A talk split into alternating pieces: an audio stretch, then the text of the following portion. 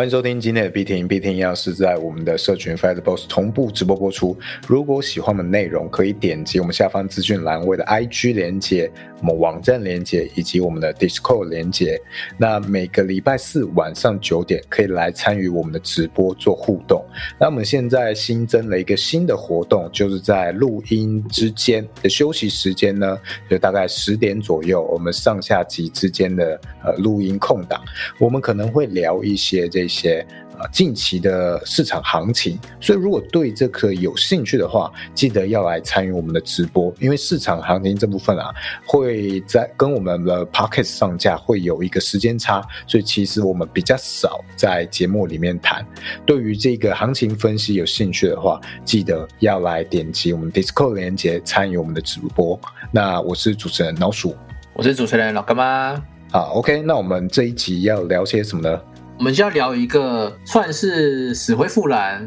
的一个话题啊，因为最近星爷他在 Web 三要增财嘛，他要创办他的 Web 三的 NFT 项目啊，所以我们今天要聊的是 NFT 交易平台现在以及未来的发展状况，会有一些点跟大家做讨论。一个是现在我们入了熊市之后啊，我们这些各个交易所的各个呃 NFT 交易平台它的现况是怎么样？再来是我们去分析最大的这个 OpenSea。NFT 交易平台它的优缺点，以及这些其他衍生出的这些小的 NFT 新兴的这些 NFT 交易平台，它有什么优缺点，然后去做个比较，这样子。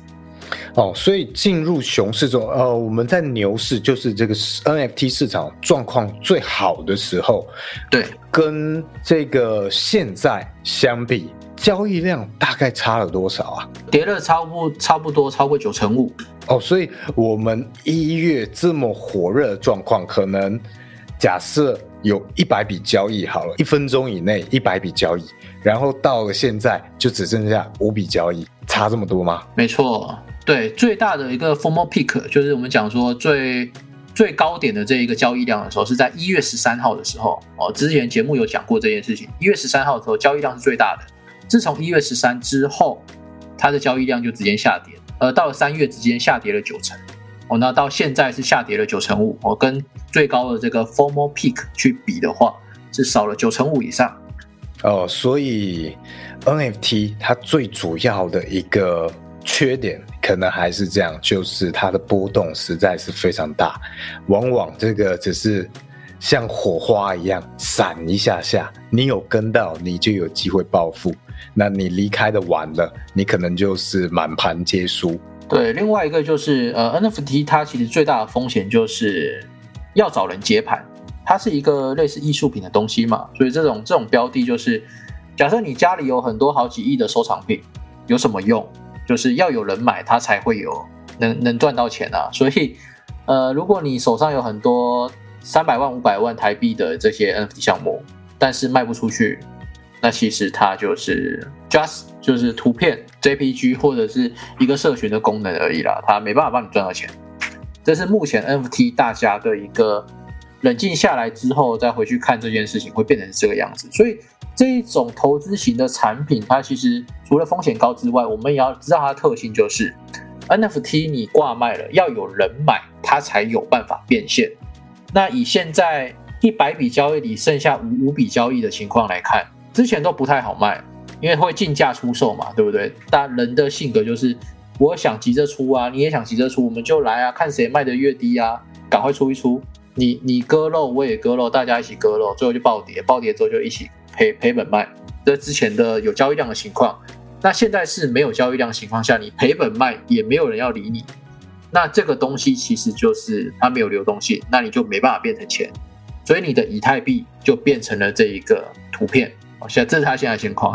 对，那 NFT 从这一轮就可以看到，其实大家都还是在赚一个快钱。真正为了这个 NFT 的项目或这个图或它的相关功能而去买单而去持有的人，其实非常非常的少啊，少部分或者在为这件事情做努力打拼的项目方，其实真的不多。那未来这个可以可不可以变成一个相对稳定的产业？那就要看大家的努力有没有办法去太选掉一些比较不好的项目，像哦，可能很多知名人物、知名艺人，呃，来出 NFT 来割，那下一轮大家眼光放亮了之后，能不能用更高的标准来要求他们？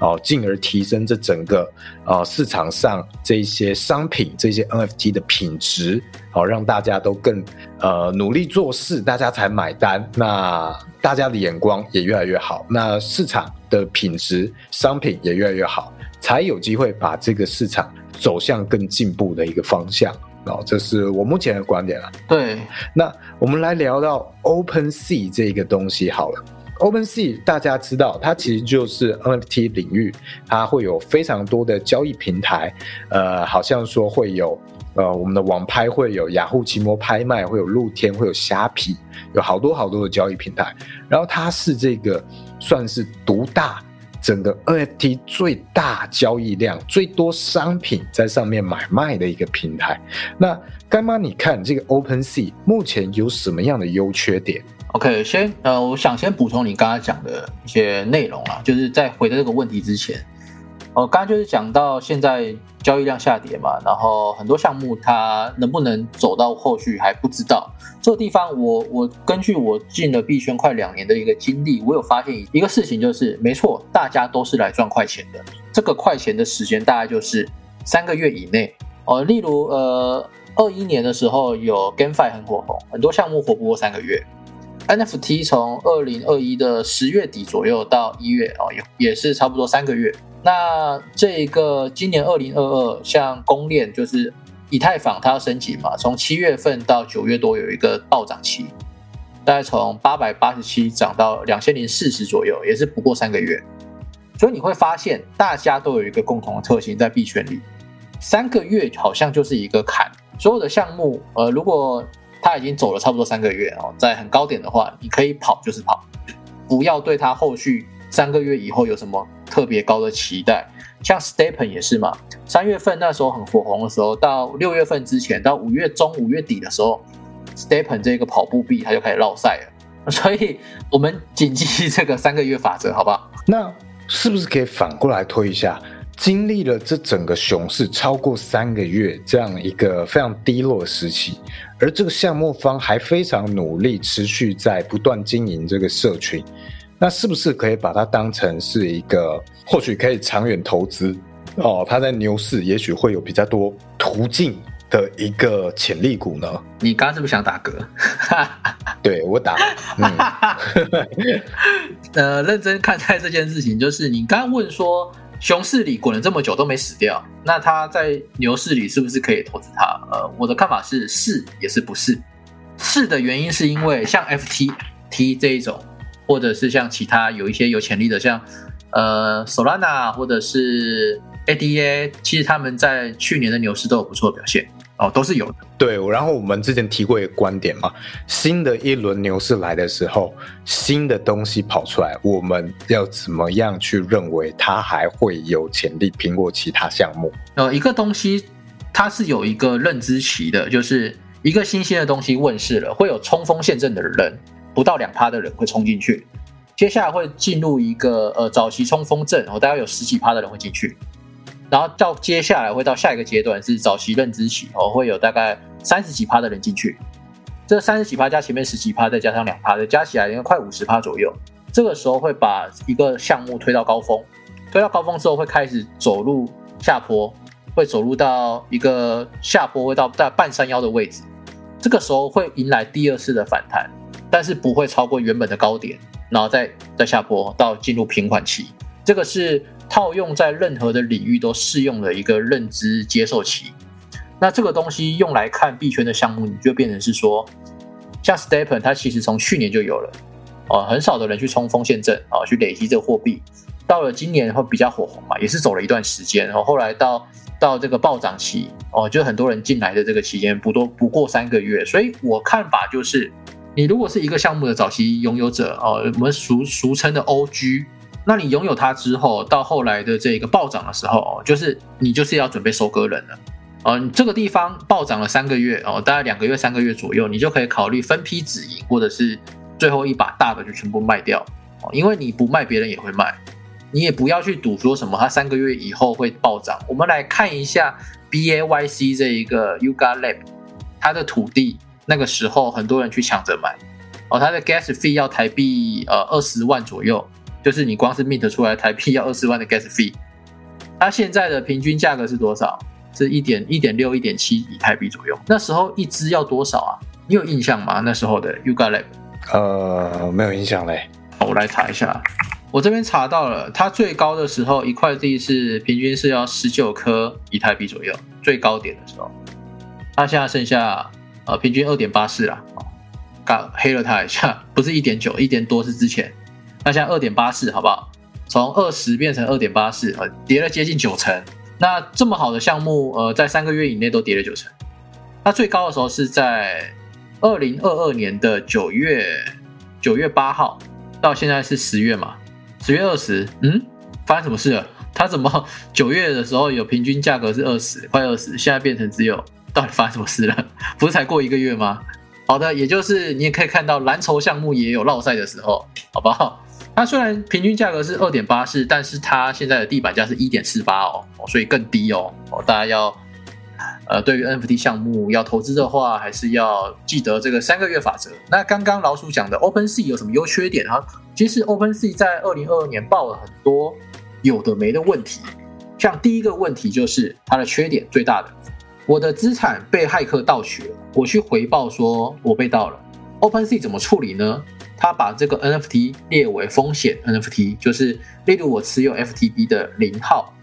那这一张卡被被骇客盗走了，他就把这一张卡锁起来，你不能在 OpenSea 上做贩卖。这样子到底是有帮助到我吗？因为我也是收藏家，我也想要卖这张卡，那我现在也卖不出去，也买不回来，那到底要怎样？卡也不在我手上，那这个人不能卖，那对项目方来说也是少了一张嘛？那到这个到底是什么问题？然后有人是批评说这个手法过于。Web Two 啦，也就是说过于中心化的意思啊。另外一个就是有些项目，它因为去中心化就是没有一个中心管理嘛。但是 OpenSea 被诟病就是它是 OpenSea 的 Web 二点五，因为它非常的中心化，它会去检呃有人检举的话，它会去把一些复制项目给或者诈骗项目给下架啊。例如我在 OpenSea 上做一个 FTB 二点零哦，仿冒 FTB 的项目。你会说很好啊，诈骗项目不是应该就要封锁吗？没错，但是在 Web 三的世界里，这其实是不应该封锁的，因为去中心化世界它就是一个很自然而然、很很开放的世界。你如果有这种中心化思维，我们的人会想说，那你是不是哪天看 B A Y C 不爽，哪天看谁谁谁不爽，你都可以把它关掉？哦，这个是中心化带来的一个潜在的一个。缺点啦，那这个可以回到我们上上一集的节目有讲到，呃，币安智能链它被骇客攻击之后，它也做了一件中心化的一个决定嘛，就是它把它的链，它的这个币安链给关掉，做维修、做修复，后来才重新开。那就会有 Web 三的人说啦，那你可以随时这样子说要开就开，说要关就关的话，那我的资产放到上面到底安不安全？哦，这个是它被诟病的缺点，这不是只有 OpenSea 有，其他地方也有。那它的优点就是它最近有做了很多界面上的更新呐，就是其实都这样嘛，就是牛市的时候好像也不用做啥更新，项目一直接其实就可以赚钱了。但是在熊市里没有人玩，好像做什么项目也是很很辛苦很累。那我就来做 UI 吧，就是去做他们的网页跟他们那个界面的一个更新，这是我能看到的啦。他们在这个整个呃。不管是交易税还是作为其他的这些办法，其实没有太大的一个革新。我现在缺乏一个故事，缺乏一个叙事，所以 OpenSea 它现在就长这个样子。那有其他的一些小的交易平台啊，它可以让玩家去制定这一个交易税金，或者是这一个哦，就像刚刚前面有讲到 LooksRare，它会给你这个代币嘛，那你可以做只要挖矿或者做其他用途都可以，甚至可以当。一个交易的折抵哦，这是其他的小的交易平台有创新的地方，但 OpenSea 目前还没有看到这个创新，所以有人就会开始幻想，未来会不会 OpenSea 随着它这个缺点 Web2 的缺点哦，随时可以把你的收藏品给关掉，不让你卖的这些缺点啊，中心化的缺点，那是不是未来这些小的交易平台可以去干掉这 OpenSea 哦？以目前以交易量来说，还是不行啊。它还是占了七成以上的这个交易量，就整个 NFT 市场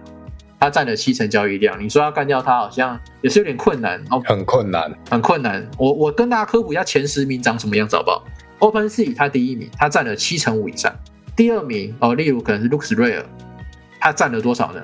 它占了一成。所以前两名就占了差不多快九成了。那前两名之外的到二第二名到第十名，他们可能来分这个一成哦。所以其实。你在其他更小的呃 NFT 的交易平台上，你要去有一个很大的交易量，其实目前还是这个比分不下来，都主要都是在 OpenSea，因为它就是被认为是一个顶级的 NFT 交易市场，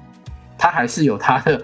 老大哥的一个实力在的。主要就是它的上面的流动性嘛，它商品数量差异实在太大了。这个我我觉得可以用现实生活举例一下，就是大家可以想象租屋这件事情。今天，呃，假设五九一它做的不好哦，它的界面体验很差，但是大家都是在五九一这个平台租屋网站上面刊登讯息，那。自然而然，即使它不好还是怎样，你有诟病它，大家也都还是在上面离不开，呃，不会再去用什么呃很地区性或者呃很小的一个平台，你上去看上面也没几间。那 OpenSea 它现在就占有类似这样的一个优势，就是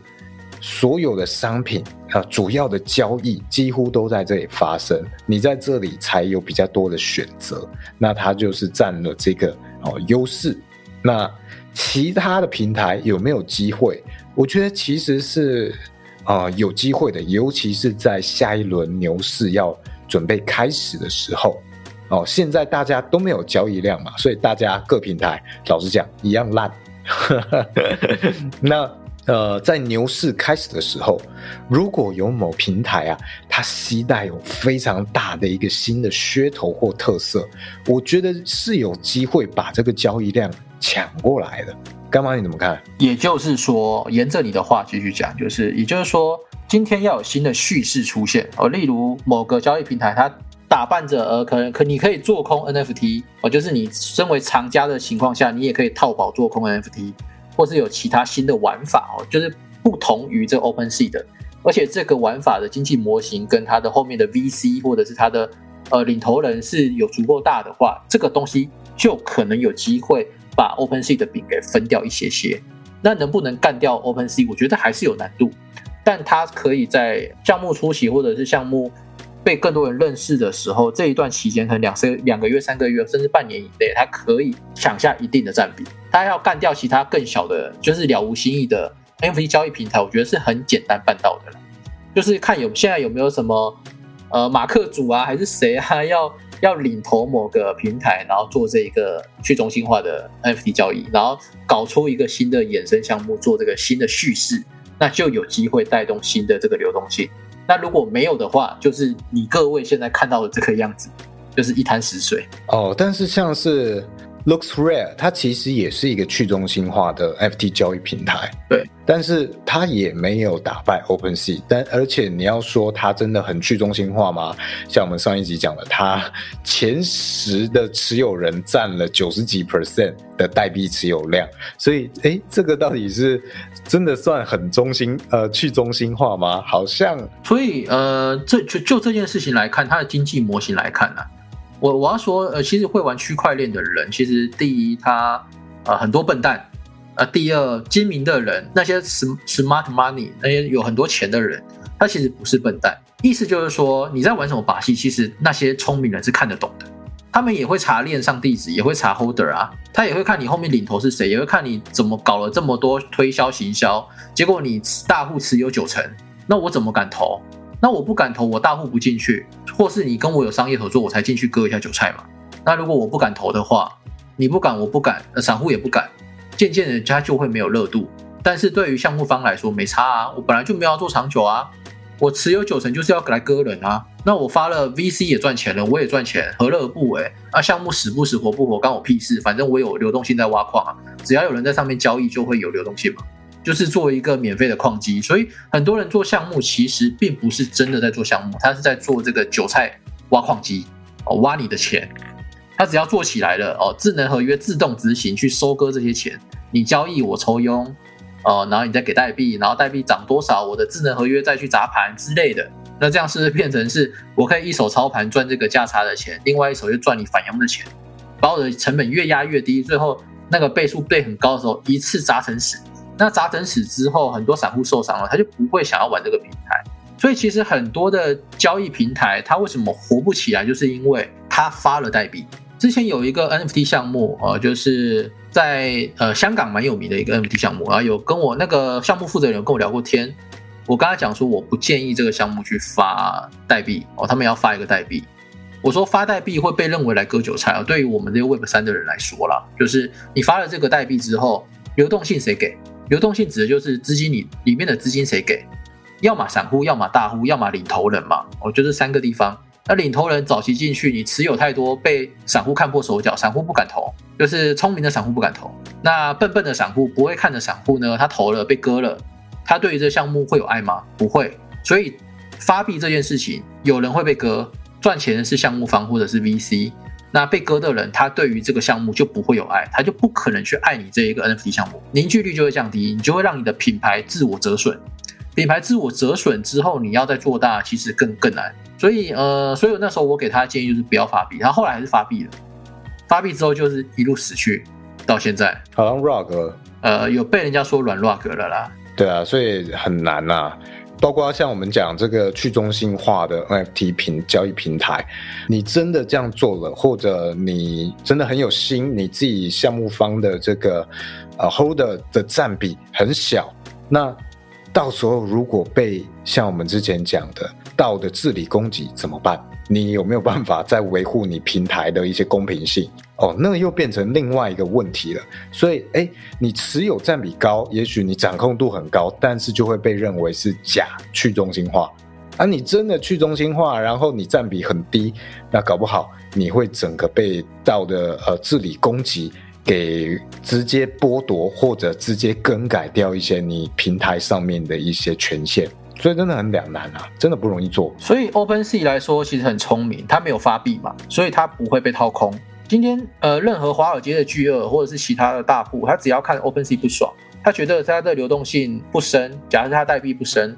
他想要搞崩这个市场的话，哦，让这边的散户受伤的话，其实很好做啊。你今天假设你的资金池只有一亿美元好了，我丢两亿、三亿去做空你的市场，把你的流动性给榨干、榨出来，那所有持有 OpenSea 这个代币的人是不是就会受伤？你受伤了，你在 OpenSea 受伤，你不会觉得别人割你，你会觉得是 OpenSea 在割你，所以这个时候你对 OpenSea 的忠诚度就下降，转往去其他平台，所以这个时候 OpenSea 的这个品牌就会折损。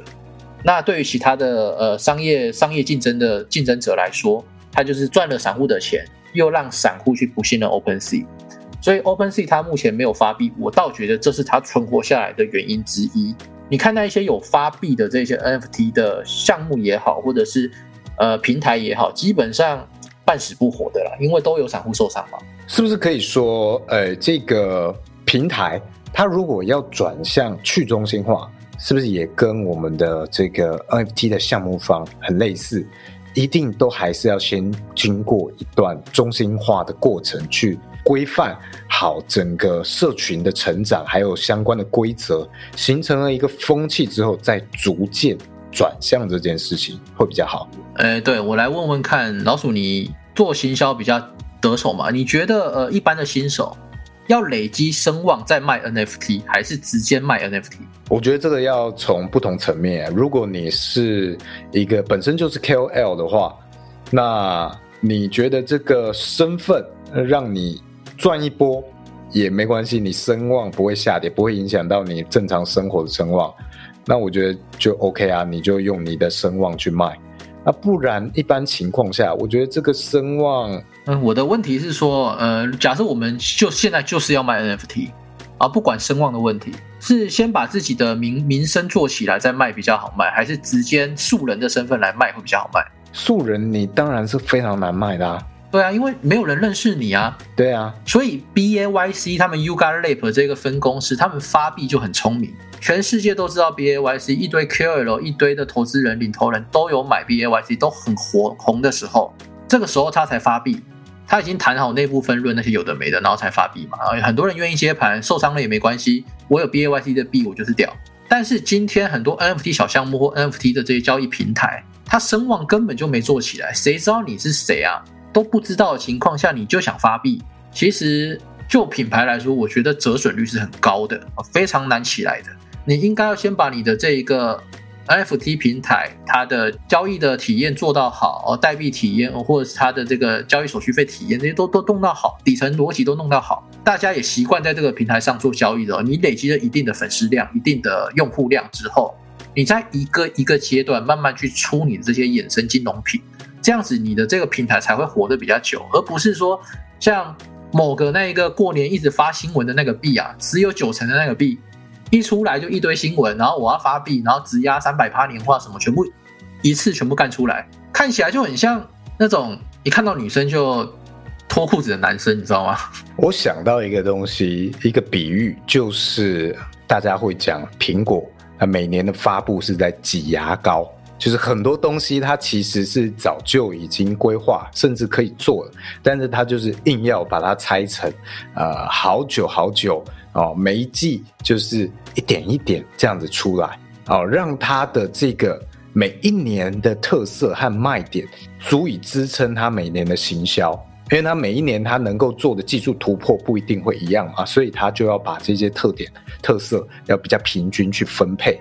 那我觉得，其实经营项目和行销也是这样，你的热度可能要去规划好，怎么样要让它持续，然后怎么样哪一些时间点你要用这一些特色，你要把这些牌打出来，效果最好。其实我觉得都是类似的道理啦。所以就像我们在玩那个大佬二，我是说复刻牌，在玩大佬二扑克牌的时候，你不会满手好牌一次就全部打完，你会。看一下对手的排序，或者是你家手上有手牌的资源是什么，依序依序的去跟着市场做应对，然后慢慢的把它打完，最后才会把你的大佬都打出来，对吧？啊，是是是，我觉得可以举例一下这个目前市场上的一些 NFT 交易平台，因为其实我们看到好多交易所，基本上每一个交易所都试着要自己做自己的 NFT 平台，像是呃这个币安或者 FTX。Coinbase 每一个交易所基本上都有自己的交易平台，为什么都做不起来？还有赖哦，哦对，赖最近也做，但还没办法评估它做不做得起来，它最近才开始。对，为什么都做不起来啊？我觉得最大的一个问题就是用户忠诚度低了。我自己觉得是没有特色，因为你的平台跟其他平台其实都没有差。再来就是我这边要凑一下那个 Dosi，它的平台的 UI 其实。光是找那个 adventure 那个按钮，还有它的收藏盒，其实就不太好找了，不太直观啦。就是它藏的有点有点隐秘，我光是登录，然后看一下我的个人资料那些都找不太到。所以我觉得它 UI 还要再加油，就是关于用户体验上。哦，那个 Line 的 Web 三的项目，对对对，它的 Dosi，我觉得它一个缺点就是 Line 的层次上面是找不太到它的那个。钱包的连接对找不到哦，我其实个人会希望他在那边有做一个入口。那你今天既然做了，你又舍不得把它放上自己的平台，我就会觉得，嗯，那这个东西你到底有没有想要全力去推它？你看你推什么这个 Line 的 Line 什么 Voom 还是什么的哦，它的一个短影音平台，你都把它直接放在它最主要的几个按键上了。那这个东西你今天要推，你为什么不愿意去把它放到你一些甚至主页或者是城市应用或钱包那边的一个小小按钮都不愿意呢？呃，你还记得我们之前有帮一些 Web Two 公司呃咨询他们要开发的经历吗？就是开发者本身就不是 Web 三的人，或者是就是组长叫他说你就干这个专案，把这个专案给干起来。所以我猜啦，可能他们专员就是来来来你你你他他他啊，加起来组起来，你们来做 Web 三项目。哦，这是可能一个就是选材上面，我因为我不知道啦，这只是我的臆测而已，好不好？所以他可能在选材上面没有的那么贴近 Web 三，这是一个。第二个就是，我觉得他我光看他的 UI，还有他没有这个钱包 App，我就觉得你是不是赶鸭子上架？为什么要赶着在现在这个这个风口上，然后出这个产品？因为你既然你的钱包也没做出来，甚至是你的呃相关的这些合作其实也没做出来，这个地方要要讲一下。台湾最近有个项目叫做发票怪兽，其实他们做的就不错，他们累积了一定的呃用户量啊，超过一万多个吧，然后也有 App 嘛，所以他们有完整的 App，有 IG 的经营互动，然后也有去全台湾实体的一些展啊，办一些活动啊。那这是像发票怪兽他们卖这个 NFT 哦，也很容易出圈，因为它是用台可以台币付款嘛。哦，而而且它本身就已经是一个经营很久的发票载具的 App，对不对？我印象是这样。对对对，它有累积了很多用户。对对对，所以它也跟我们之前讲的这些项目一样嘛，它是发展了很久，它才开始推出这件事情。而且它的这个整个规划是相对来说结合性比较高的，对于它这个项目本身的优化是比较符合它的特性。这么说好了，他是做发票怪兽，那他后来说的 NFT 是跟发票功能有关的，对吧？对。那赖我们一般所知的是聊天、留言，或者是看新闻，或者是做虚实交易，就是买一些什么像成品的咖啡咖啡点啊这些东西送送礼的，然后还有赖贴图。可是你今天发了这个 Dosi 这个 NFT 的项目，它压根跟 Line 的特色完全没有绑在一起啊。对，它看起来跟 Line 目前是一个平行时空，哎，它就是一个钱包啊。对，因为我自己最期待的东西是什么？如果我今天是 Line 的开发项目方，我一定是会想要试着去打掉 Discord 现在的定位。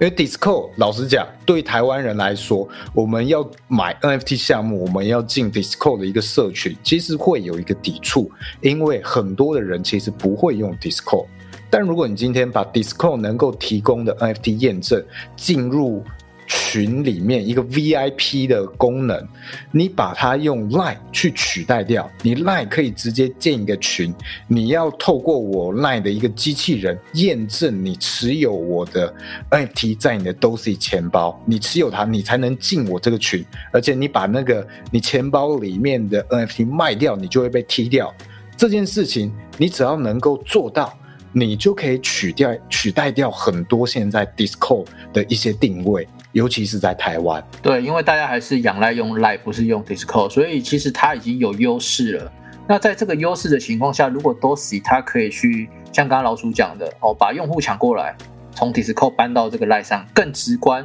而且我觉得更潮了。就是任何的用户，呃，例如呃，我跟老鼠有个人的 Line，他看得到我的我的 Line 用户上面有一个虚拟身份哦，是一只猴子，他要知道我可能有这个东西嘛，我有这个 NFT 收藏。就是变相的，你会有个人的一个可以累积粉丝数啊，或是有更多的社交互动的东西哦。所以这个东西赖应该要发挥它的一个特性，甚至它可以做异业结合啊。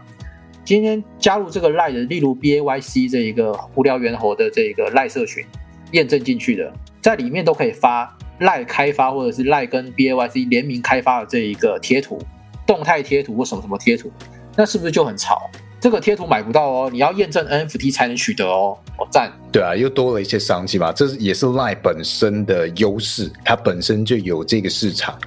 那像是 Line 它本身这个群组跟呃这个匿名群组有两种嘛，聊天群跟群组这两个东西，老实讲，一直有很多人诟病的一些问题，像是。呃，身份验证或者是身份的这个，常有人进来乱踢或者是乱拉人，对对对，哦，广告群组乱拉人这种事情，其实都是这些账号没有办法准确去验证筛选造成的。那你今天如果可以用 NFT 的机制去补足你这一块，你完全不去管谁可以踢谁，谁可以检举谁，然后系统怎么判断踢人，你都不管，你就完全是依照。哎，这个你有没有持有 NFT 来做验证？那这件事情不就变得相对来说单纯很多吗？是啊，所以我觉得他还可以在上面多多琢磨啦。对啊，目前来看是没有交集的。当然，如果是来割的话，就听听就好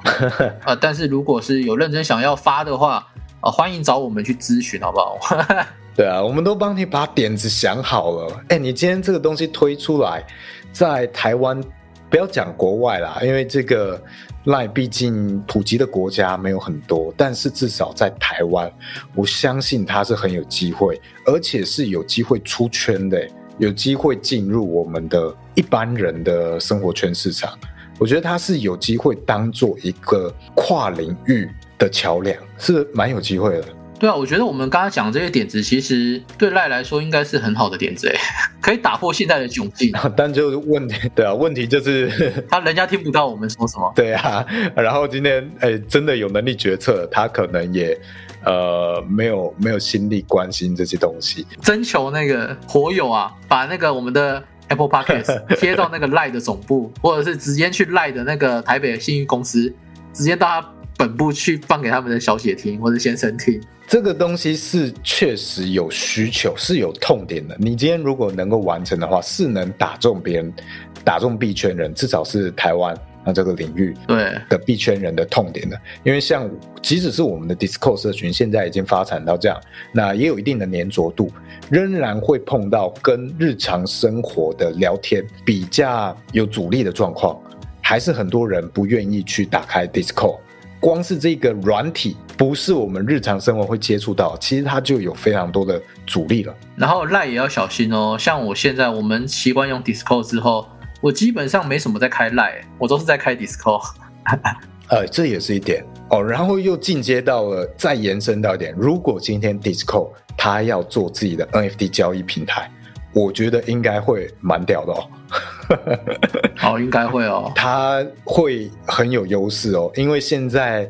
几乎所有的 NFT 项目在任何平台上的项目，它要长久去经营它的社群的话，基本上它都要去串 Discord，它的粘着度我觉得会比 Telegram 电报还要高很多。目前就这两个嘛，嗯啊，Telegram 比较偏向是呃非 NFT 的一些社群啊项目。那 Discord 其实也有看到，从去年年底开始，有更多的项目从 Telegram 的的群组转移到 Discord 来。我觉得那个量是有在变多的。那 Discord 如果能够自己有一个 NFT 交易平台，然后它的整个体验更好哦，或者它直接就可以从它交易平台去验证，呃，有一些东西可以在它交易平台啊有额外的一些资源什么的，哎，那我觉得。Discord，我觉得它至少有机会做的比这一些交易所的 NFT 平台还要更好，至少它有特色。所以呃，特色出圈，还有它到底有没有呃连贯性，我觉得对于呃产品开发是很重要的事情啊。不是说呃大家都做热钱包，我也要做一个热钱包；大家都卖 NFT，我要卖 NFT，跟别人一样，其实很难生存啊。对啊，因为你看到了嘛，即使是币安。全球第一交易量的呃这个交易所，它做 NFT 平台也是没有很成功哦，它甚至排不上前二。没错，所以你就知道，你光是光是这个，你有市值，你有钱，你没有打中痛点，就是做不起来。对，要真的要打中痛点。啊，这集我觉得好像这样也差不多了，差不多了，嗯，蛮多了。后面有比较多有含金量的一些建议，对 对对，这个可以了。好了，呃，前面我们提到，我们现在每一集中间啊，礼拜四，因为我们是上下两集，就是一次会录两集，中间会有休中场休息。那中场休息的时间，我们会聊一些呃目前的市场行情。哦，或包括开放提问，也要问市场行情的，在这段时间我们会做一些回复或者分析。那有兴趣的记得要来跟直播哦，这个才能够为大家解答。OK，那如果要加 Discord 的，就一样到我们下方资讯栏位的连接，点击一下，跟我们来打个招呼。对，然后如果再补充一下，如果你呃想加入加密货币的投资或是定投的话。哦，刚因为我们前一集有推荐说使用 FTX 的交易所注册嘛，哦，所以我们会在这个下方链接放上我们 FireBoss 专属的这一个加密货币交易所 FTX 的一个联名这个注册码优惠，那你会有享有这个交易手续费五趴的折抵。那我们最近也会办一个 FTX 骑士团的活动，会有一些抽奖啊，包含是 FTX 交易所的一些帽子、T 恤哦，秋冬的一些上衣或者是其他现金的部分哦，就是如果你对这抽奖有兴趣。哦，那现在还没注册的朋友可以使用我们下方提供的这一个邀请码来注册，成为我们的一员。好，那这一集就到这里，我们就下一集再见啦，拜拜，拜拜。